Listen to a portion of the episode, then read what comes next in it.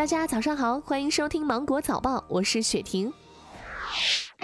近日，太原一男子玩网红蹦床，背对着跳入海绵池，摔至胸椎骨折。据了解，市民韩先生带着老婆孩子到蹦床公园玩，在玩海绵池项目时，从一米多高的跳台背对跳入，迟迟没有站起来。韩先生说，当时工作人员让他原地缓一缓，他就挪到了池边。半个小时后，与家人离开了。晚上后背疼得厉害，去医院检查才发现胸椎骨折，医生让他十天内住院手术。蹦床公园的负责人表示，出事后他们已经向保险公司报案，目前正在调查处理阶段。保险赔偿后，他们也会适当的补偿，帮顾客解决医疗费用。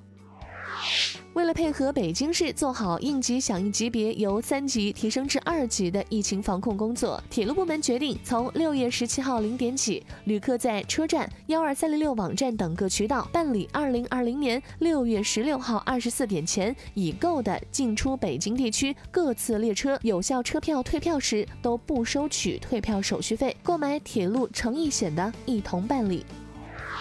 国航客服人员表示，旅行日期在六月十六号到六月三十号之间，在航班起飞前提出退票的，可以免收退票手续费；如果在航班起飞后提出申请，则扣除相应的费用。南航客服人员表示，六月十四号前从南航官网购买的，从北京出发，行程在六月十四号到六月三十号之间的，可以申请自愿退票，不收手续费。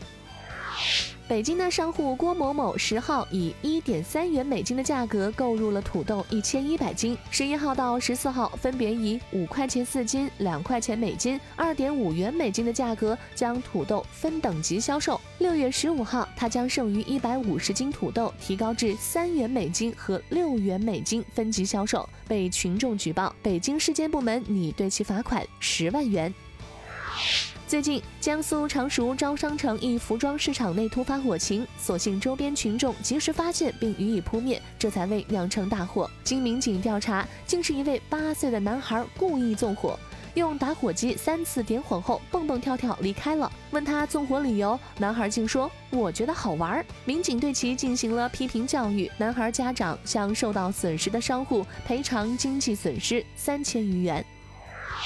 近日，二零一九年全国未成年人互联网使用情况研究报告显示，二零一九年未成年人在网上常看短视频的比例达到百分之四十六点二。专家认为，未成年人常看短视频容易成瘾，要降低因此受到的危害，需依法赋予家庭、学校、政府等相应责任，其中家长应该担起子女上网的监管责任。